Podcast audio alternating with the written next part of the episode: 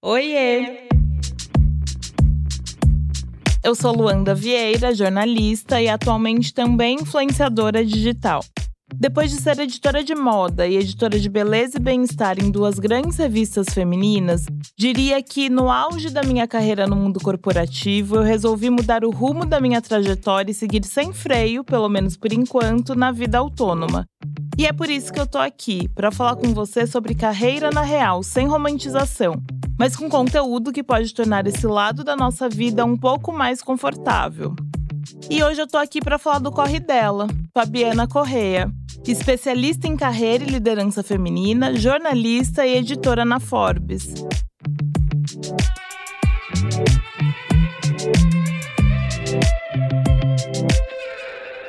O corre delas.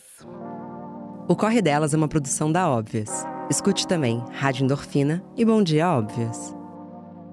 Fabiana, obrigada. Que honra ter você aqui hoje. Luanda, eu que agradeço, eu que me sinto honrada, muito grata mesmo pelo convite. Tô até um pouco envergonhada. De jeito nenhum, quem tá com vergonha sou eu. De ser entrevistada por você. Mas vamos lá, vamos conversar, né? Acho que é mais, mais uma conversa sobre o trabalho, né? Sobre o, ta o tamanho do trabalho na nossa vida. Né? Exatamente. Né? Porque na minha é gigante, como é na sua? Olha, na minha é também.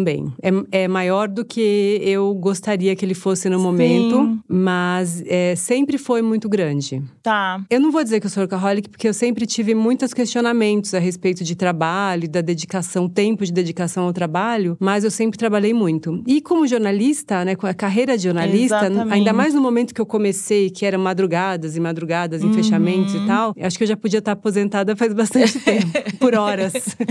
e eu acho muito muito interessante a gente conversar hoje, porque se eu não me engano, posso estar tá errada, mas eu nunca trouxe uma jornalista aqui. Sendo jornalista, o jornalismo é algo para mim muito precioso. Eu acho que trocar com você vai ser muito interessante em relação a essa profissão que eu acho assim necessária e essencial. Eu li um texto seu sobre jornalismo. Como eu falei ali no começo, jornalismo é algo que me toca, porque eu sou completamente apaixonada por essa profissão, que é muito bom, mas também é muito ruim, né? É, eu não quero cair nesse lugar de romantização, mas Ontem me perguntaram, acho, ai, o que, que você faria se você não fosse jornalista? Eu não me vejo fazendo nada além do jornalismo, sabe? Além de conversar, além de ouvir pessoas. Acho que o meu negócio é ouvir pessoas e contar a história dessas pessoas. Então, eu queria te perguntar exatamente isso. O que, que é jornalismo para você e por que que ele segue sendo tão importante? Bom, como diz uma amiga que já não trabalha mais como jornalista, jornalista é uma cachaça.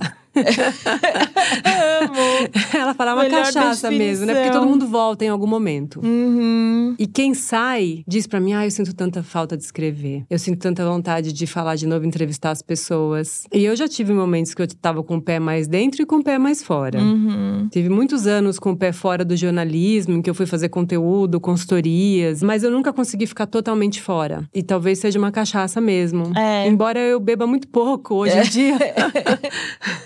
Mas do, é, a cachaça é, do jornalismo então, você bebe. E sabe por quê? Eu acho, você vai sentir isso também. A riqueza dessa profissão é enorme. Sim. Eu não consigo imaginar uma profissão tão rica quanto o jornalismo. É. Que te leva em lugar, a lugares que você não seria, não iria se você não fosse jornalista. Exatamente. Que você nem seria aceita ou convidada, ou não teria coragem, uhum. ou não teria motivo. É. Ou, enfim, pessoas que você conhece, a maneira como as pessoas falam, porque quando você aprende a ouvir, você falou, gosto muito de ouvir, as pessoas começam a falar, né? Também Sim. tem essa conexão, né? Eu acho que eu aprendi a ouvir faz pouquíssimo tempo, assim, na minha carreira. É, ouvir de corpo e alma, né? Uhum. E eu, as pessoas falam, a gente aprende a ouvir outros lados, sem Sim. espernear, porque você tem que ir lá fazer a entrevista uhum. para ouvir o outro lado, por mais que você esteja, né, com raiva por dentro, não, não quero, Sim. esse cara não tem razão, mas você vai lá, você tem que ouvir, ou pelo menos tem que colocar na tua matéria, a construção do pensamento, então, para mim é uma carreira muito rica e que me deu muita coisa. Me deu tudo, na verdade. Me deu tudo que eu, que eu tenho e que, e que eu sou. Então, tem uma identificação. Eu comecei com 18 anos, né? Vai fazer 31 anos. de fazer 31 anos de jornalismo, eu tenho uma identificação muito grande, porque me formou mesmo, né? Como, Uhum. como ser humano é, como eu acho pessoa. que muda a gente, né? Eu acho que sim, pra mim foi assim. E como você tem visto o jornalismo ao longo dos últimos quatro anos? Eu vivi uma transformação muito intensa do jornalismo. Né? Tá. Então, eu, eu comecei minha carreira num, num jornal de finanças que nem existe mais, que é a Gazeta Mercantil. Tá. Na verdade, até antes, mas como depois de formada, vamos dizer assim, primeiro emprego como repórter formada foi na Gazeta Mercantil em 98. Não, 97. Depois foi um jornal que acabou. Uhum. E era super importante. Aí depois eu fui pra revista Veja, que tinha, assim, derrubava presidente. Sim. Mas hoje ela não tem mais esse poder. Nem, nem a sombra do que ela fez já na sociedade, Uhum. né? E não é só a Veja, né? Todas as revistas pelas quais eu passei, muitas sumiram. Sim. Ou ficaram muito pequenas. Então eu vi essa transformação acontecendo do jeito que era e do jeito que eu acho que está sendo. Porque eu acho que o jornalismo perdeu muito da credibilidade por uma série de questões que não dizem respeito só ao jornalismo Uhum. mas também a ele. E eu acho que tá- ele está procurando um lugar novo. Assim Tá. como muitos jornalistas estão procurando um lugar novo. Sim. Meu filho está prestando vestibular para jornalismo. Eu E tentei aí? dissuadi-lo. eu tentei. Mas ao mesmo tempo, isso me diz que se tem alguém hoje de 19 anos que quer ser jornalista, deve ter um lugar para isso na sociedade e que eu, como uma jornalista velha, talvez não esteja conseguindo ver. Tá. Eu vejo as qualidades da profissão, Uhum. Eu vejo a importância imensa da profissão na sociedade. A gente precisa, a gente Sim. tem uma, uma sociedade extremamente polarizada, É. né? A gente precisa de gente contando pra gente o outro lado. Exatamente. Mostrando que não é só esse preto no branco que tanto se fala Uhum. hoje, que não é só A ou B, né? Eu acho que o jornalismo, quando ele, quando ele consegue trazer esse caminho do meio também, ele é muito importante nessa sociedade, Sim. né? E aí as pessoas me perguntam, mas o que que eu leio? Como que eu sei o que que é fake news, o que que não é? As pessoas não sabem mais, né? Isso é muito louco. Elas me perguntam se elas lendo a Folha ou o Estado ou sei lá mais o que, ou a newsletter X, ou. E é muito louco, porque as pessoas não, não conseguem mais confiar nem no que, no que já foram as grandes instituições do jornalismo. Exatamente. Isso também foi desacreditado, né? Então, é, eu vejo um papel muito importante ainda, mas não sei como que vai ser, como que esse papel é um papel que tá, que na minha cabeça é de mediação, de informação, mas sem, sem não precisa ter- ser neutro. Esse negócio de neutro Uhum. nu- nunca co- confiei muito. É sempre alguém fazendo, é sempre uma Sim, empresa fazendo. Exatamente. E toda empresa tem sua linha editorial e tudo bem. É. Só acho que tem que ficar claro, né? É. Não vamos fingir que a gente que a gente é neutro. E aí tô falando como Fabiana aqui, não como editora de lugar nenhum, Uhum. que eu acho que é super importante a gente saber dessas, desses posicionamentos, né? Sim. E, e escolher aqui, agora eu vou ler esse, amanhã eu vou ler aquele outro. Olha como esse outro veículo fala dessa mesma, desse mesmo Uhum. assunto. Acho interessante a gente passear por isso. E eu acho que o jornalismo ainda vai achar um caminho, porque ele é muito, muito importante. Numa Sim. sociedade das fake news, em que as pessoas Sim. não sabem nem onde estão pisando mais, no que, que você vai acreditar, né? Exatamente. A informação é tudo. Acho que informação é tudo. Eu queria que você me falasse de um texto seu também que eu li. O que, que é autoconfiança e como que ela pode mudar o que a gente faz como profissão? Autoconfiança, é. É muito importante isso, né? Uhum. Autoconfiança, se fala muito em autoestima, autoconfiança, tá tudo muito Sim. ligado, né? Eu acho que tem um componente dela que a gente desenvolve muito cedo na vida. Isso é um pouco cruel, porque eu acho bem mais difícil dependendo da infância que você teve e do que, que você passou quando você era criança, os primeiros anos de vida. Acho que é- tem muito essa construção Uhum. que é feita nessa época. E que eu tenho um pouco de medo pelas crianças hoje, porque pra mim a autoconfiança está muito ligada ao fazer, a você fazer. Tá. A você ir lá e fazer por você, sabe? Uhum. Conquistar. Outro dia eu falei Sim. isso num, num vídeo que eu, que eu gravei sobre criança dormir sozinha. É, a gente ensina, né? Fica lá, Uhum. conta uma historinha, reza tal. Aí, dando um exemplo aqui da minha vida, de como eu enxergo. Cada Tá. mãe, cada pai enxerga de um É. jeito, mas como eu enxergo. Agora a mamãe vai sair do quarto e a criança vai ter que lidar com os medos dela naquele momento. Sim. Né? Lidar com esse medo é desenvolver coragem. Porque É. pode ter um monstro no armário, né? A gente nunca Sim. sabe. Pode vir uma bruxa e levar ela embora. Na cabeça dela é isso, né? Como que você faz? Você tem que enfrentar. Se eu tiver o tempo inteiro com você até você dormir todos os dias, isso é a minha visão da maternidade, eu não vou deixar você enfrentar os seus medos em nenhum momento. Então, eu acho que tem essa construção que a gente leva pra vida. Quando que eu me senti mais autoconfiante? Lembro aqui da minha trajetória. Quando eu olho pro meu passado, né? Que acho que você até me perguntou aqui, você, você pôs no teu roteirinho aqui que eu falei que eu sou uma cria da periferia.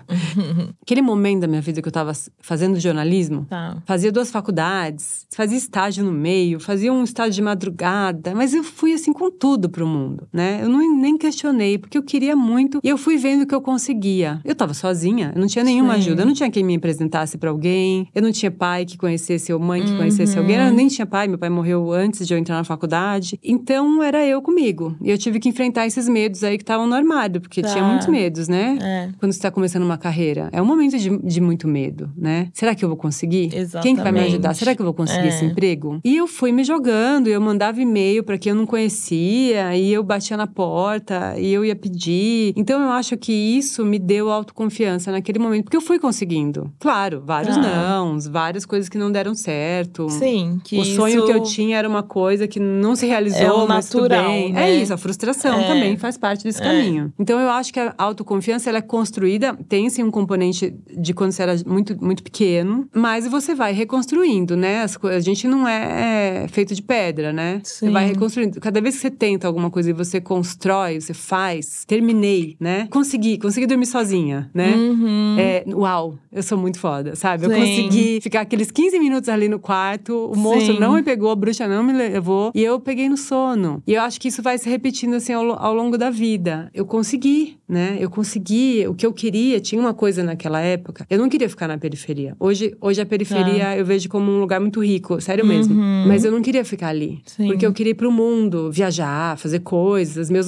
meus amigos, meus amigos moravam nas moravam na Zona Oeste. Eu queria ir pra Zona Oeste também, Uhum. sabe? Assim, eu queria circular em outro ambiente, que era um ambiente de, sei lá, de viagens, de festas, de shows. Sim. Tinha uma riqueza cultural que eu não tinha muito acesso. Veja, era outro momento, tá? Eu tô falando dos anos, do, do começo dos anos 90, final dos Uhum. Tá. anos 80. Acho que hoje a gente tem, a internet deu pra gente um acesso e nós também aprendemos a ver a riqueza que existe nesses lugares. né? Exatamente. A riqueza da periferia. É. Mas eu queria sair, eu queria me jogar para o mundo. Mas não é sair fisicamente, eu queria Uhum. estar circulando, né? Sim. Eu lembro que muito cedo, eu devia ter uns 19 anos, sei quando. Que idade que eu tinha, mas eu não tinha nem terminado a faculdade ainda, e teve um festival de cinema, a mostra de cinema. Tá. E veio, foi no MASP, no vão do MASP, a festa de abertura, e eu consegui Uhum. ingresso para ir, por causa de algum lugar que eu trabalhava. E tava lá, eu vi a Rossi de Palma e o Almodóvar passando do meu lado, Olha. assim, sabe? Pra mim aquilo, e eu era cinéfila, é, era uma coisa incrível. Uhum. Eu queria isso, eu queria esse acesso. Sim, então, sim. é, eu via esse, esse horizonte e fui me jogando e tentando e quebrando a cara, né? Então, eu acho que a gente Sim. vai desenvolvendo, sim, ao longo da vida, mas a gente tem que batalhar, assim, e a gente vai se ferrar, né? Sim. Não, é, inevitável. É inevitável, né? É. Não existe É. autoconfiança sem frustração. Sem Sim. você lidar com a frustração e falar, bom, tá, aqui não deu, aqui talvez realmente não seja pra mim, ou não dá agora, sei lá, não tenho, não rola, mas eu vou tentar em outro lugar e, e, e lá talvez eu consiga. E se não der, também Sim. vou em outro. Claro, você cai, fica mal, chora. Exato. Putz, tem dó de você, beleza, passa por tudo isso e vai de É, novo, entendeu? É. Eu acho muito interessante é, essa sua fala sobre periferia, porque eu também venho da periferia, eu sou de Pirituba, nascida e criada ali. É muito doido como na época, né, que você vive ali, você não vê quão ricas são aquelas referências. E hoje eu tenho total noção que tudo que eu faço, esse roteiro que eu, entre... que eu, que eu escrevi, essa conversa que a gente tá tendo, ela é porque eu vim de onde eu vim.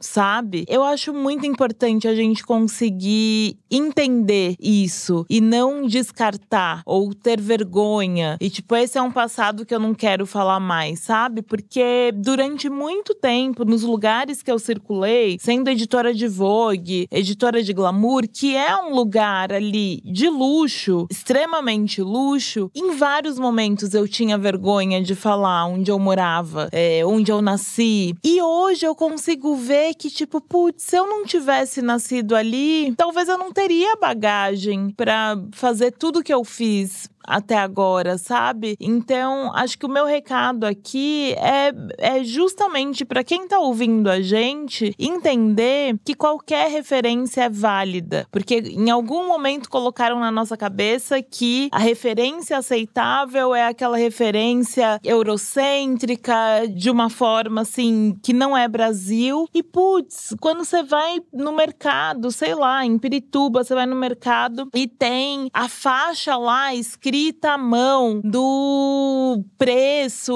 o que que é e tal, aquilo é referência, sabe? E às vezes a gente quer negar isso e não faz sentido negar. Eu vivi muito isso. Vivi muito isso porque como eu falei, quando eu morava na periferia, né, eu sou da Casa Verde Alta, e quando eu morava lá, não tinha essa valorização que tem hoje. E as pessoas, quando Sim. conseguiam mudar um pouco, acesso um pouco mais, elas saíam imediatamente. Uhum. Então hoje a cultura fica. Ali é. tem uma. Como tem uma valorização muito maior, com todos os problemas, né? Também sem Sim. romantizar, mas como tem uma valorização dessa cultura Sim. marginal, vamos dizer assim, uhum. eu gosto de, de, pensar nessa palavra, sabe? É, e, mas ela é o mesmo. Porque ela rodeia, né? Mas ao mesmo tempo ela, ela tá dentro hoje, né? Você vai pra, pra Vogue e você vai levar um pouco desse, dessa visão. Exatamente. Talvez há 20 anos atrás você não fosse. Uhum. Entendeu? Assim, Sim. hoje, hoje isso é legal. Hoje isso, isso é aceito, minimamente. Minimamente. Mas, mas, né, eu também tive muita vergonha. Eu lembro é. quando eu era muito jovem, com 20 e poucos anos, e todo mundo tinha estudado em escola particular. Todos os meus amigos sempre uhum. usaram escola particular. No começo eu tinha muita vergonha dos lugares que eu entrava, né? Sim. Todo mundo tinha tido uma vida ali que era muito distante da minha vida. Até eu entender que eu ter conseguido chegar no mesmo lugar que eles, tendo nascido onde eu nasci, sem com pouquíssimos recursos, sem ter acesso à educação que eles tiveram, é, foi muito, foi, exigiu muito de mim. Isso me deu autoconfiança, Sim. que é aquela coisa tá. do realizar, é. né? Isso volta para nossa ideia. Eu falei, nossa, eu realizei. Uhum. E hoje eu não tenho mais vergonha de falar, né? Sim, sim. De onde eu vim, pelo contrário, eu sou muito orgulhosa e vejo é. hoje o que, como isso me formou também, porque eu passei, né? Assim como você. Exatamente. Eu passei, eu saí da periferia. Aí eu fui escrever sobre viagens, uma revista de viagens, escrevi sobre finanças, sobre hum, bolsa de valores. Aliás, aprendi a, a mexer, a, a, investir na bolsa Olha. quando eu tinha 20 e poucos anos, então foi ótimo. E isso não é natural no Brasil, né? A gente não tem uma educação financeira, não, não, a gente não sabe não. falar de dinheiro. Nem um pouco, nem é. um pouco. A minha educação é. financeira foi trabalhando na Gazeta Mercantil, sem dúvida nenhuma. Olha. Então, eu acho que isso também, essa, essa transição que eu fiz, e que hoje eu acho muito legal que as pessoas fiquem, uhum. né, na uhum. periferia. Assim, quando elas ficam, elas Sim. aproveitam, elas veem a riqueza, e, e hoje tá acontecendo, né? é. né? Eu falei outro dia com uma, com uma estilista, Milena, a gente quase foi pro, pro Favela Summit que ia ter no o Slam, o Slam Summit que ia acontecer em Paraisópolis, e foi no dia do apagão lá do. Ai, sim. Caiu o mundo. Uhum. Eles ficaram sem luz. Mas eu conversei um pouco com ela é, eu vi o desfile dela no, no São Paulo Fashion Week de acho que 2022. Tá. E eu achei incrível o trabalho dela. Eu não conhecia. Uma Sim. menina da periferia. Acho que ela é do Campo Limpo, tá? Não, depois eu vou. Mille Lab. O, ah, conhece ela? Super. Ela fez um protesto ali. Sim, muito. Ficou muito tipo, legal o que ela necessário. fez. Assim, de um jeito muito forte, muito corajosa. Corajosa, exatamente. Né? E aí eu pensei, hoje essas pessoas estão lá. Então elas estão uhum. enriquecendo, ganhando. E também tem tem uma transformação, vamos dizer, do lado da Faria Lima, né? Sim. A Faria Lima também tem que olhar um pouco para esse lado. Sim. E tu, as pessoas têm que se olhar. Eu sempre sou a favor dessa, dessa mistura, tá? Sim. Eu acho que as coisas têm que se misturar para se enriquecerem. Sim. Acho que ficar cada um só no seu cantinho, você perde muito, né? É, eu acho muito legal você trazer a Mili para essa conversa, justamente pra gente falar sobre ela chegou ali no São Paulo Fashion Week, que obviamente devia ser um sonho, porque acho que existe uma idealização de que quando eu chegar ali as coisas vão andar, e às vezes você chega no seu sonho e você entende que não é nada daquilo. E, e eu acho que o que ela fez ali foi expor que, gente, tô aqui, mas a que custo eu tô uhum, aqui? Como uhum. tá a minha saúde para eu estar aqui? Sim. Como está o meu bolso? Como tá o meu bolso agora para eu estar tá aqui, né? Então, acho que é muito importante a gente falar também sobre essa idealização que a gente faz dos nossos sonhos, porque às vezes a gente chega e fala: "É com isso que eu sonhei?", sabe? Então, eu acho esse desfile para quem puder assistir, tem no YouTube, enfim, eu acho que ele é essencial para gente falar sobre como as coisas funcionam no Brasil, de fato. Mas eu queria, é, falando já nisso, eu queria que você definisse para mim uma coisa que você também fala bastante, que é o que, que é produtividade?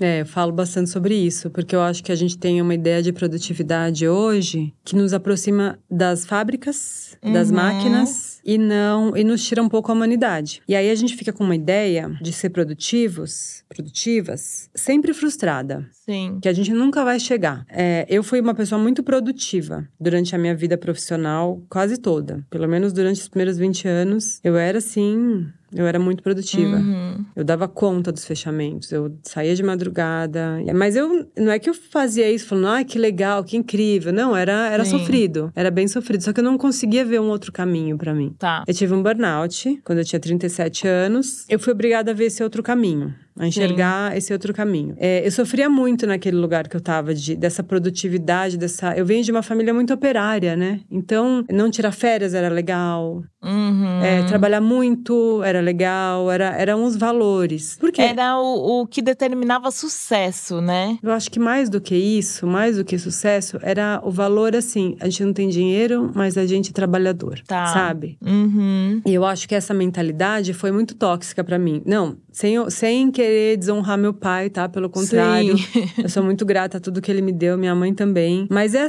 foi assim que foi a vida deles. Eles não conseguiam uhum. ver, eles não tinham essa nem possibilidade de questionar. Não dava, Sim. né? Meus, meus pais passaram fome. Então eles não tinham. Era, eles tinham que trabalhar. Sim. E aí, quando eu é, vou para outra classe, pelo menos, não sei se, se financeira, mas social, com certeza, uhum. né? Ao, ao, uhum. entrar na faculdade e vivenciar outras coisas, é, eu comecei a questionar também isso, né? Será que eu quero esse tipo de vida. E muito cedo eu percebi que era muito esforço, né? Porque eu, muito cedo eu trabalhava em lugares que exigiam muito. Hoje eu vejo assim que a gente tem essa ideia de cada vez a gente produz mais. Então, eu tenho que produzir mais. Então, esse uhum. ano eu tenho que. A, a, empresa tem que faturar mais do que o ano passado. E, e, no ano que vem, mais do que esse ano. É sempre uma curva ascendente. E as pessoas têm que acompanhar isso. Será que as pessoas conseguem acompanhar isso? Esse ritmo de ascensão constante? A nossa vida não é assim. A gente tem é. momentos de pausa. A gente tem que dormir. A gente tem filho, então quando a gente tem filho, a gente para um pouco para gestar, ou, ou, pelo menos reduz o ritmo. Ou mesmo que a gente não tenha filho, a gente às vezes vai cuidar dos nossos pais. Ou a gente fica doente, a gente fica gripado, a gente tem momentos que tá na TPM e uhum. não vai uhum. conseguir. A gente tem que ter pausas. Pausas fazem parte da vida, né? E a gente tá numa sociedade que não permite essa pausa. Essa sociedade é. tem que ser produtiva e aí tem uma cobrança. E aí eu ficava pensando, nossa, agora eu não tô sendo tão produtiva quanto eu era. Principalmente depois Sim. que eu tive um burnout,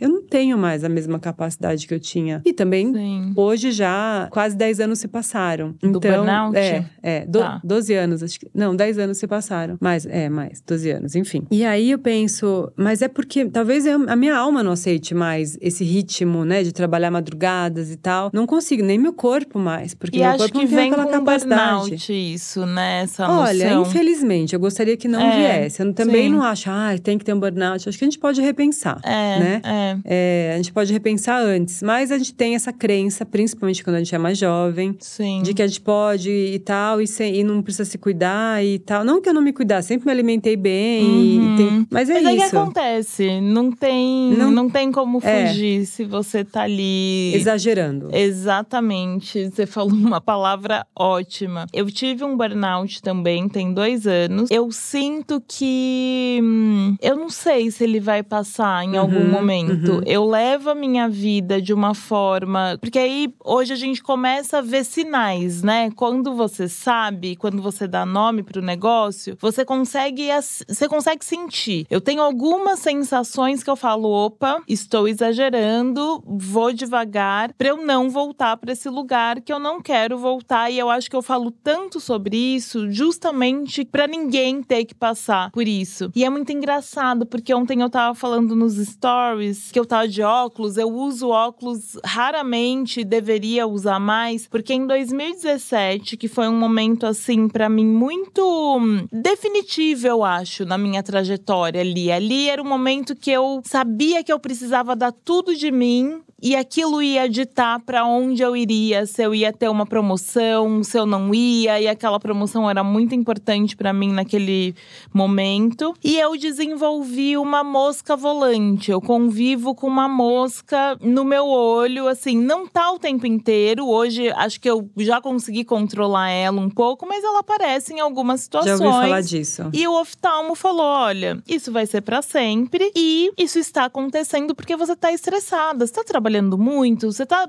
preocupada, Ana? E aí, na época, era óbvio que era isso, era o tanto de energia que eu tava depositando no meu trabalho. E ontem, quando ela veio, eu chamo ela de Marta, porque aí eu dei um nome para ela pra gente conviver minimamente bem ali, sabe? E aí, ontem eu questionei, eu falei, nossa, em 2017 eu já tava com sinal, meu corpo já tava dando sinal que ele ia falhar. E eu me arrependi um pouco. Eu falei, o que, que eu fiz da minha vida, sabe? Mas ao mesmo tempo, se eu não tivesse feito. É, é um, um sentimento muito misturado, assim, porque se ao mesmo tempo eu não tivesse me doado o tanto que eu me doei pro trabalho, talvez eu não ia estar tá aqui no corre delas agora, sabe? Talvez eu não viveria experiências incríveis que eu vivi na profissão. Mas ontem eu me questionei, tipo, pra quê? Por quê? Por que que eu tenho que conviver com a Marta agora, sabe? Então, é uma linha muito tênue para mim, assim, esse essa paixão que eu tenho pelo jornalismo, mas para onde essa paixão pode me levar também. Você sente que você tá curada do burnout? Curada não. Tá. Eu acho que mudou a minha capacidade cognitiva, tá. a minha rapidez de pensamento, de fechar um texto, que eu era muito rápida, principalmente no fechamento, eu tinha muito foco. Eu não sou uma pessoa super focada, mas quando chegava o fechamento, inclusive as pessoas que trabalhavam comigo falavam: você, foca no fechamento. De uhum. fato, eu tinha essa capacidade de ser muito rápida e tal. Mudou. Tá. Mudou sim. Mas, é, ah, minha velocidade de tudo mudou. E talvez foi aí que eu aprendi a ouvir um pouco mais. Porque eu não tava fazendo uma, uma entrevista, pensando na matéria, onde eu vou encaixar, como eu vou colocar. Agora, quando eu tô ali com a pessoa, claro que não é sempre, uhum. mas eu muitas vezes tenho uma conexão muito maior de ouvir mesmo, ouvir. Sim. Só ouvir. Me entregar Sim. ali é o que ela tá dizendo. E aí, às vezes, por causa dessa conexão, sai muita coisa boa da conversa, coisas melhores do que sairia Sim. em outros momentos. Então, a gente, como todas as crises na vida, a gente ganha algumas coisas, perde outras. Acho que eu perdi, sim, um pouco dessa capacidade, dessa rapidez que eu tinha. Tem momentos que eu começo a sentir tontura, vários momentos hum. de excesso de trabalho. Tá. E aí, eu lembrei recentemente, quando eu tava, assim, com muita tontura, eu lembrei, nossa, eu sentia isso quando eu tava com. Quando eu tava à beira daquele burnout. E aí, eu preciso Olha, desacelerar. É. E aí, eu desmarco assim. Ah, eu ia sair à noite a um evento, tá? Se eu puder deixar para outra um outro dia, eu uhum. ou se eu puder não ir, eu vou pensar de outra, que outra maneira eu vou me relacionar com o trabalho. Sim. Então eu acho que sim que a gente tem esses sinais ficam mais a gente consegue identificar melhor. É. é não demorei muito tempo para começar para voltar a pensar. Eu fiquei bastante tempo sem conseguir pensar, inclusive sem conseguir escrever. Olha. Fiquei meses sem conseguir escrever. E como foi para você? Eu fiquei meses sem conseguir escrever. É isso. É, demorou bastante para eu voltar é, a escrever um texto, por exemplo. Uhum. Eu lembro que eu fui escrever uma capa de uma matéria de capa um ano depois. É, então foi uma coisa longa. Não, não pensem que isso é banal, né? É. Nunca É, é. e essa coisa que você falou da mosca. Outro dia, uma, uma pessoa me, tava me contando que teve um burnout e que começou a, a ficar embaçada a visão dela. Uhum. E ela não conseguiu voltar ainda ao que era. Então, são coisas físicas. Sim. Eu não tinha nada físico, assim, de ficar prostrada, por exemplo. Fisicamente, eu tava ótima. Mas a minha cabeça não pensava mais como antes. Sim. Demorou um bom tempo para voltar a pensar. Sim. Então, acho que não é banal, acho que tem que falar disso. E você falou é, da- do arrependimento, talvez, né? Por que, que eu fiz assim? Porque eu- Uhum. é difícil isso, né? É difícil esse, esse, esse equilíbrio nessa sociedade Sim. que, que pressiona tanto por produtividade. Exatamente. Eu acho que a geração Z tá diferente. Acho que eles vão É. repensar. É. Até porque talvez eles não, não vejam as, os ganhos que a minha geração, ou talvez a sua, não sei quantos anos você tem. Exatamente. Mas tenham, por exemplo, assim, a gente ganhava melhor, é, Uhum. talvez, né? Conseguia, ou não sei se, se ganhava melhor, mas tinha uma. Tinha qualidade Uma- de vida, né? É, e acho que a- a- a- o custo de vida era mais baixo. Sim. Então, você vê, com 24 anos, eu já morava sozinha, nas perdizes, com uma amiga e tal, mas eu já morava. Hoje eu, eu vejo isso muito mais difícil para os jovens. É, É, então, acho que eles vão repensar assim, o que, que eles estão ganhando com isso. exatamente. E eu acho que isso reflete muito na forma que eles lidam com as redes sociais mesmo, né? Assim, você entra no Instagram de uma pessoa que é geração Z, talvez ela tá dois anos sem postar. E pra ela tá tudo certo, exatamente. Admiro, sabe? Assim, porque eu acho que também hoje a gente tem um negócio da rede social ser o nosso currículo. A gente trabalha para as redes sociais. Exatamente, é o nosso currículo. Então, eu tô aqui, obviamente eu vou postar. Estive com a Fabiana hoje, nananana, porque faz parte, faz parte. Sim. Não deveria, mas faz Não, parte. mas a gente sabe que aquilo vai nos ajudar Exatamente. a se chegar onde a gente quer, profissionalmente, financeiramente. Exatamente. Então, ao mesmo tempo, é uma equação muito difícil, porque É. você falou assim: ah, será que valeria a pena? Mas será que você conseguiria se sustentar? E eu tô falando de sustento mesmo, tá? Eu não tô Uhum. falando nem de da pessoa ter um, ser a pessoa mais bem sucedida na, na Sim. área dela, mas talvez fosse necessário mesmo, né? É. Nesse, é. nesse lugar em que a, gente, que a gente construiu hoje como sociedade. Sim. né?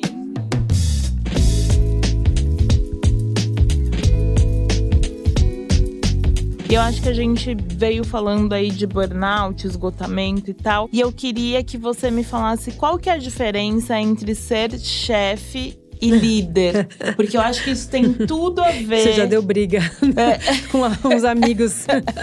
Mas eu acho que isso tem tudo a ver de quem é, consegue entender que uma pessoa tá esgotada Aham. e quem não. Então, eu acho que é, vou ser bem assim. Aqui, bem. A gente tá falando de geração, né? Aproveitar e ser bem geracional, assim. Quando eu entrei, sei lá, comecei a trabalhar em 90, e 89, acho, tinha, sei lá, 15 anos. É, a gente tinha chefe. Simples Tá. assim. E era isso e acabou. Uhum. Assim, não tinha essas, essa ideia de. Inclusive, que eu achei que ajudou a romantizar o mundo do trabalho. E que, como. Acho que você viu, deve ter visto esse post que eu falo que a Você SA, onde eu trabalhei, comecei em 2000, saí, depois voltei em 2005, que trouxe um pouco disso.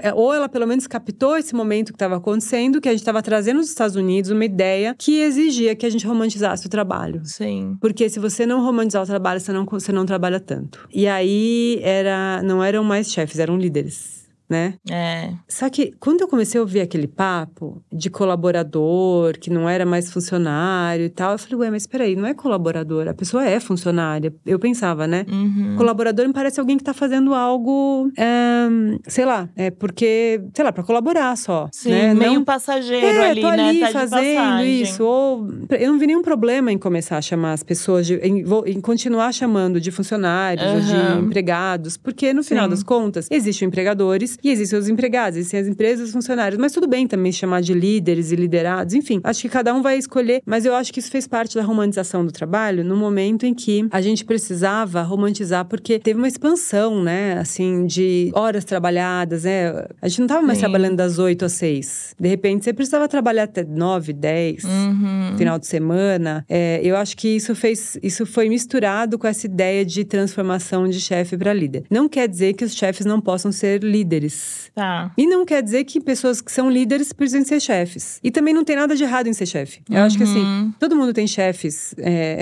vamos dizer assim, que, que todo mundo tem uma carreira, né, dentro de empresas. Sim. Teve alguém que tá acima, na hierarquia, né? Pode ser chefe, pode ser um chefe que é líder, pode ser um chefe que não é líder, sei lá. E também não quer dizer que é ruim, né? Eu tenho uma pessoa lá que tá acima de mim, que me ajuda a fazer meu trabalho, que me orienta, mas que não é exatamente uma pessoa super inspiradora e tá tudo bem Uhum. né? Também é outro, outra coisa, outro peso. Todo mundo que Sim. tem uma posição, vamos dizer, de liderança tem que ser super inspirador o É. tempo inteiro. Ou ele só pode fazer o trabalho dele bem feito e conseguir, enfim, ajudar as pessoas a realizar. Ah, vamos Uhum. falar, mas isso é liderança. Tá bom, então, ok. Mas eu, eu acho que essas coisas se confundem um pouco, podem se confundir, Sim. podem não se misturar. Sim. E, e eu acho que é um pouco geracional. É, com certeza, meu pai só tinha chefes, né? Uhum. E, e não tinha nenhum problema. Eu acho que ele deve, devia gostar de vários chefes dele. Tá. É, eu entrevistei a Monique Evelyn recentemente e ela hum, tem um TED Talk que ela fala brilhantemente sobre inovação e gambiarra. Quando a gente fala de inovação, a inovação tá sempre ali na Faria Lima, sabe? Nesse estereótipo. E quando a gente fala de gambiarra, a gambiarra tá na periferia, sendo que não é gambiarra, é inovação. E é isso que a Monique ela prova na tese dela, assim, o quanto quando tá na periferia, tipo, ai, fulano fez ali uma gambiarra e tal, e aí você vai para um outro lugar, você vai para o centro, a mesma coisa que fizeram, que muitas vezes esse centro tá copiando, é chamado de inovação. Então, eu queria que você me falasse o que que é inovação para você. Eu queria trazer esse papo para além de, da dualidade entre periferia e, e não periferia, né? Periferia e Faria Lima, como você falou. Eu queria trazer também para o universo das mulheres e o universo dos homens, Tá. vamos dizer assim, o gênero. Né? Uhum. Porque a inovação, ao longo da história, foi vista como algo possivelmente de quem tinha recursos, embora a gente sabe que nem sempre, e também dos homens. É. Né? Os homens, os cientistas, os inventores, os grandes criadores de empresas de tecnologia são Sim. homens. Mulheres não tinham direito de chegar nesse lugar. Elas nem conseguiam chegar. E quando elas É. conseguiam fazer alguma coisa, inventar alguma coisa, tem até um livro que eu tava lendo que conta várias histórias de mulheres que tiveram que deixar para os maridos apresentarem para o mundo Uhum. a inovação que elas fizeram, ou Sim. falar que elas estavam fazendo junto com o marido, Pra para que elas validar. fossem, é, que elas fossem, que acreditassem que foram elas que Uhum. fizeram, né? Então, do mesmo jeito, a gente não dá muita bola para a inovação que nasce da falta que existe nas periferias. Sim. Por quê? Porque o cara tem que juntar um fio com o outro ali, sei lá o quê, e fazer a tal da gambiarra que você falou. Uhum. Seria bom se a gente naturalizasse a gambiarra como algo muito legal. Exato. Porque ela é um nome que já tá. Ah, vamos fazer uma. A gente faz uma gambiarra. Parece muito criativo fazer uma gambiarra pra mim. Tá. Assim. Putz, mas a gente dá um jeito aqui, a gente faz uma gambiarra e ninguém acha ruim. Aí quando você fala inovação, parece que. Uau, como inovar? Né? Peraí, mas Sim. teve um monte de gente que tá fazendo ali, dando um jeito. É o, o jeitinho. A gambiarra é um pouco o jeitinho, né? É. Então eu acho que a gente podia fazer o contrário, talvez, sabe? É, Sim. é, elevar a gambiarra Uhum, à um qualidade, lugar sabe? legal. De, de algo Sim. inovador. Sim. Porque se você juntar a gambiarra com o dinheiro que tá nos grandes centros na Faria Lima, ela vira inovação, Uhum. né? Ou ela pode simplesmente continuar chamando gambiarra e a gente honrar o lugar de onde ela tá vindo. Enfim, eu acho que eh, tudo são palavras, elas têm peso, claro, mas a inovação não tá só em um lugar e ela pode ser coisas muito pequenas. É, inovar Sim. pode ser algo muito pequeno, Sim. né? É, você não precisa criar uma mega empresa ou um aplicativo. Você pode fazer algo ali, dar um jeito e criar algo no teu bairro que vai mudar a vida de 5, 10 pessoas Uhum. muito profundamente. É, e, e tudo bem, isso também é inovação. Talvez Sim. seja só uma questão de escala. Sim. Se você levar para um lugar de grana, aquilo vai, vai ser feito para milhares de pessoas. Se você Hum. tiver sem grana, vai servir para teus vizinhos. Mas tá tudo bem, também continua sendo inovador, né? Exatamente. E aproveitando esse assunto, eu queria que você falasse o que que é o projeto Viela. Hum, o projeto Viela é um projeto que eu tenho muito carinho. É, beijo, Buiu, beijo, Elisa. fundado pelo Buiú, lá no Jardim Ibirapuera. Tá. É aqui pertinho, é pertinho do centro empresarial. São 10 minutos de carro. É uma vilinha, tá? É um projeto que foi dentro de uma vilinha e que Tá. é um projeto de educação infantil, infantil, juvenil. Então são adolescentes e crianças que estão lá aprendendo um monte de coisa. Tem baile, tem o bailão, tem aula de robótica, empreendedorismo. Legal. é, construção socioemocional. E eu comecei dando aula lá é, de comunicação. Uhum. Tinha algumas mentorandas, ainda tenho um pouco mais informalmente, mas continuo é, mentorandas e mentorandos. E esse projeto tá agora construindo uma, uma sede ali na Viela mesmo, Tá. que vai possibilitar, assim, triplicar o número de crianças. Acho que, acho que vai chegar a mil jovens poder, poder ser atendidos, que são três andares. Só que Sim. a gente está arrecadando dinheiro para isso, então quem puder, entra aí no Projeto Viela. Entra no Instagram, Projeto Boa. Viela, que lá tem link para quem doar. Você pode doar sempre, você pode fazer uma doação Uhum. é, simples, você pode doar, sei lá, agora tá na construção. Você tem uma empresa de tijolos, de tinta, você pode doar Olha, também. legal. E eu percebo, assim, o quanto esse projeto mudou a comunidade em volta. Que demais. É muito bonito. Tá aberto para voluntários, porque assim. É, então, sabe o que é? Eu, essa é uma coisa que eu quero falar. Não é fácil você. Não é fácil, não, tá? É que assim, muita gente quer trabalhar como voluntário. Eu queria também. Hum, E eu foi um namoro pra chegar no Viela e trabalhar como voluntária Tá. ali. Porque nem sempre a nossa habilidade ou o que a gente pode oferecer é o que o projeto está precisando. entendi. É, então, isso vale pra qualquer lugar de. Mas você pode ser voluntário lá também. Sim. Só que o voluntariado exige uma- um comprometimento. Por exemplo, hoje eu não consigo mais Claro. ser professora. Porque Tá. eu ia lá duas vezes por semana. Passava a tarde lá. Hoje eu não posso mais. Então eu tô fazendo outras coisas mais esporádicas, mais pontuais. Uhum. Falar do Viela, tentar levantar fundos para tal projeto, é, ter uma pessoa que eu mentoro é, informalmente, mas, mas que tá lá dentro também. Então, eu acho que essa coisa de voluntariado, que é muito legal, e acho que eles também podem procurar, mas você precisa saber, será que eu me encaixo? Sim. Às vezes você quer dar tempo, mas você, mas o que eles estão precisando é dinheiro. Por Tá. exemplo, Pro ex- até para ter Uhum. mais voluntários, essa Sim. sede é necessária. Sim. Porque hoje é, é em cima da casa da irmã e da mãe do Buiú. Então é muito pequenininho, assim, mas mesmo assim consegue atender muita gente. Sim. E o que, que é rede de apoio para você? Pra mim, a vida é muito importante. A minha mãe é, a minha, Uhum. é minha grande rede de apoio. E foi muito importante para eu cuidar do meu filho, enquanto eu trabalhava Sim. muito, pro Antônio, que hoje tem 19 anos. Pessoas na escola, na época que ele fazia jardim da infância, me ajudaram muito, eu também ajudava, é uma troca. Eu acho que rede de apoio é você doar tempo, o que for. Uhum. Tempo, trabalho, carinho, sei lá, comida, o que for, mas também esperar receber, né? Essa. Acho que não quer dizer das mesmas pessoas. Tá. É, mas numa cidade como São Paulo é difícil. Sim. Porque muitas vezes as pessoas não estão perto das suas famílias, não estão perto, É. né? E é difícil formar, você não conhece nem seu vizinho. Eu moro no meu prédio há três anos, eu mal conheço meus vizinhos. É. Então, mas é, é na minha vida foi essencial. Sempre é. Você postou um card que dizia em inglês, né? Don't empower me, pay me. Uhum. Que ali num português literal é tipo, não me empodere, me pague. Sim, sim. É, e qual que é a importância da gente saber cobrar pelo nosso trabalho? Muito importante, né? E isso atinge muito as mulheres.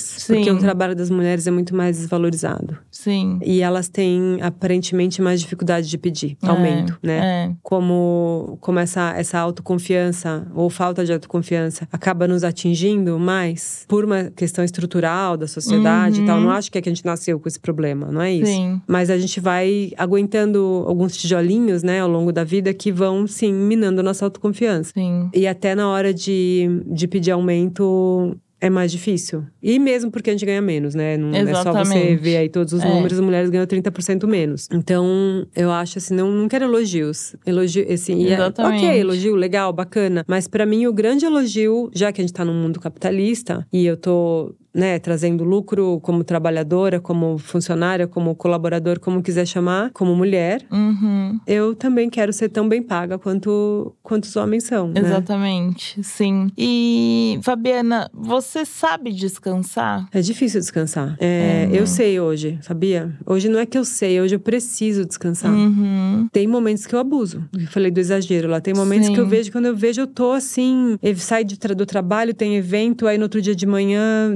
tem um café da manhã às oito, É. aí das oito já começa na redação, e aí o almoço é de trabalho, né? Sim, Cadê minhas pausas? E isso começa a falar e começa a ter tontura. Assim, hoje meu É. corpo tá começando a me avisar: olha, eu preciso ter pausas. É. Eu preciso. Então, nem que seja, eu vou de manhã eu vou acordar e eu não vou fazer nada hoje. Assim, eu não vou fazer nada, eu só vou pegar é, meus cachorros e passear, ou eu vou ficar no, Uhum. no sofá mesmo descansando. Esse final de semana tem muita coisa legal, tem Primavera Sound, tem não sei o que. Nossa, quanta coisa bacana. Nossa, eu vou ter que abrir mão. Sim. Eu Vou ter que abrir mão, porque se eu não descansar, eu posso cair de novo naquele lugar que eu estive há alguns anos atrás e que eu não quero. É. Então, eu acho que a gente é o mundo que é lotado de estímulos, né? Descansar é Uhum. muito difícil, porque descansar, uma coisa que eu faço pra descansar hoje é ler, porque aí eu, eu esqueço um É, pouco do também. celular.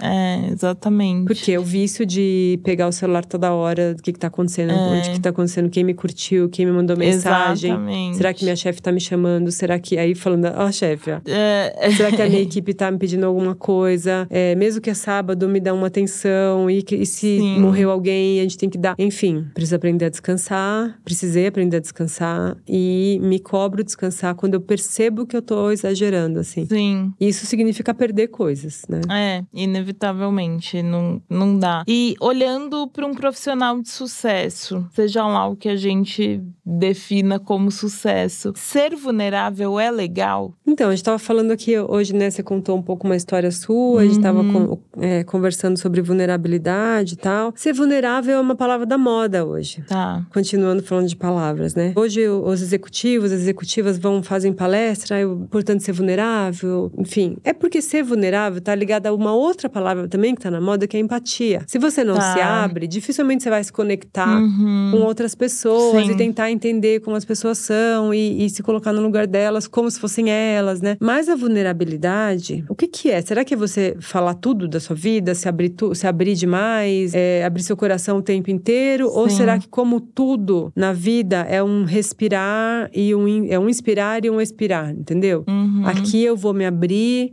aqui eu vou ficar um pouco mais introspectiva, mais pra mim. Aqui Sim. eu não preciso me expor o tempo inteiro. Nada se expõe o tempo inteiro. Eu acho que tudo é ciclo na vida, assim. Hum. A gente falou de descanso, a gente falou de produtividade, tudo é ciclo, né? Pensa numa árvore florida, né? Depois cai, aí vem os frutos, aí também ca- aí acaba os frutos, aí vem as Hum. folhas. Enfim, pensa no ciclo da natureza, é um inspirar e expirar, né? Acho que a gente também, com tudo, assim, é esse caminho de fazer em algum momento e depois não fazer, Uhum. e se recuperar. Se eu tô aberta no mundo o tempo inteiro, que momento que eu me recupero, né? E se eu Sim. tomar um- uma traulitada quando eu estiver vulnerável, porque isso vai acontecer, É. e e ok, porque também faz parte de estar vulnerável, Sim, como que eu me recupero? Eu preciso me recolher, né? sim. Senão eu vou ficar em carne viva. Então acho que, acho que sim e não, né? Ser É, vulnerável um e depois não ser. ali. né? Sim. E pra finalizar, a gente sempre faz um bate-bola, jogo rápido. Então vamos lá. Sua família entende o que você faz? Hoje sim, eu acho. Eu Não sei, alguns talvez. Tá. É, mas eu lembro que minha avó mostrava, eu sempre trabalhei em revista, minha avó mostrava, falava assim: quando que você vai ser uma jornalista de verdade, igual aquelas da TV? Assim, Sim, sabe? Eu nunca fui uma jornalista isso. de verdade. verdade. O que, que é liberdade pra você? Boa pergunta. Uma coisa que sempre foi muito importante na minha vida, assim, e, te- e teve muitas vezes um preço muito alto. Eu abri mão de alguns caminhos que as pessoas seguem Tá. e que eu me recusei a seguir, assim. Mas também tem consequências. Eu não sei, Sim. não sei definir liberdade. Ela faz muito parte da minha vida, assim. Sim. Talvez eu, tenha segurado um pouco a onda é, disso e foi bom quando meu filho nasceu. Dessas minhas escolhas, tipo, a escolha, sabe, é, igual o Frank Sinatra, My Way. Era, Uhum. meu, era meio assim, My Way. É, fazer do meu jeito e pronto. É, depois eu comecei a ponderar um pouco mais, acho que quando vai ficando mais velho também isso muda. Mas é algo muito importante na minha trajetória, eu ter a liberdade de fazer certas coisas. Uhum. Hoje eu acho que liberdade está ligada a um jeito de pensar. Muitas vezes ter dinheiro para fazer escolhas, né? Sim. Nesse mundo é, que a gente, às vezes, algumas escolhas precisam de dinheiro. Uhum. Ou às vezes simplesmente não conseguir precisar menos dele. Assim, precisar, Tá. Precisar menos do dinheiro também é uma liberdade. Tá. Um livro que fez muita diferença na sua trajetória profissional. Nossa, meu Deus do céu. Ai, que profissional? Pode ser pessoal também. É porque no fim eu acho que tudo se encontra ali, né? Tem um que eu tô lendo e relendo agora, hum. que é o Um Quarto Só Seu, da Virginia Woolf, hum, que ela hum, fala. Ela é muito. 1928, sei lá, quando ela escreveu esse é. livro, ela fala de um jeito muito atual sobre a trajetória da mulher na sociedade. Olha. Agora, livro que me influenciou, acho que muito, porque todos os clássicos que são considerados clássicos, né, da humanidade e tal, eu sei Sim. que era outro momento que era considerado clássico, mas que eu li na, na minha juventude e adolescência me influenciaram muito pela escrita, né? Tá. Então, com certeza, Dostoiévski, Flaubert, todos esses caras, uhum. assim, foram muito importantes, porque era uma escrita perfeita, né? Sim. E era o que eu tinha acesso como clássico, enfim, tô falando de outra época, uhum. tá? Eu acho que hoje a gente já, já revê muito isso, mas eles tiveram muita influência na maneira maneira como eu escrevia. Então, tá. ler o tempo inteiro, tudo que, eu, que aparecia na minha frente era muito importante, assim. Agora, hoje, tudo que vai caindo na minha mão, inclusive o livro Sim. da minha amiga Marta Barbosa Stephens, Viúvas Passam Bem, que eu tô amando. É, As Viúvas Passam Bem. Sei lá, tudo me inspira, todo, não sei qual livro exatamente teve uma. Foi uma grande é. mudança, assim. Teve muitos é, que, que me influenciaram. É, como eu falo hoje de liderança feminina, com certeza um, um quarto só seu é um que tá tendo bastante impacto, assim. Tá. E uma palavra que define o seu conteúdo nas redes sociais? Ixi, acho que sou, tento ser um pouco subversiva do mundo do trabalho, embora eu escreva sobre ele. Isso é muito bom.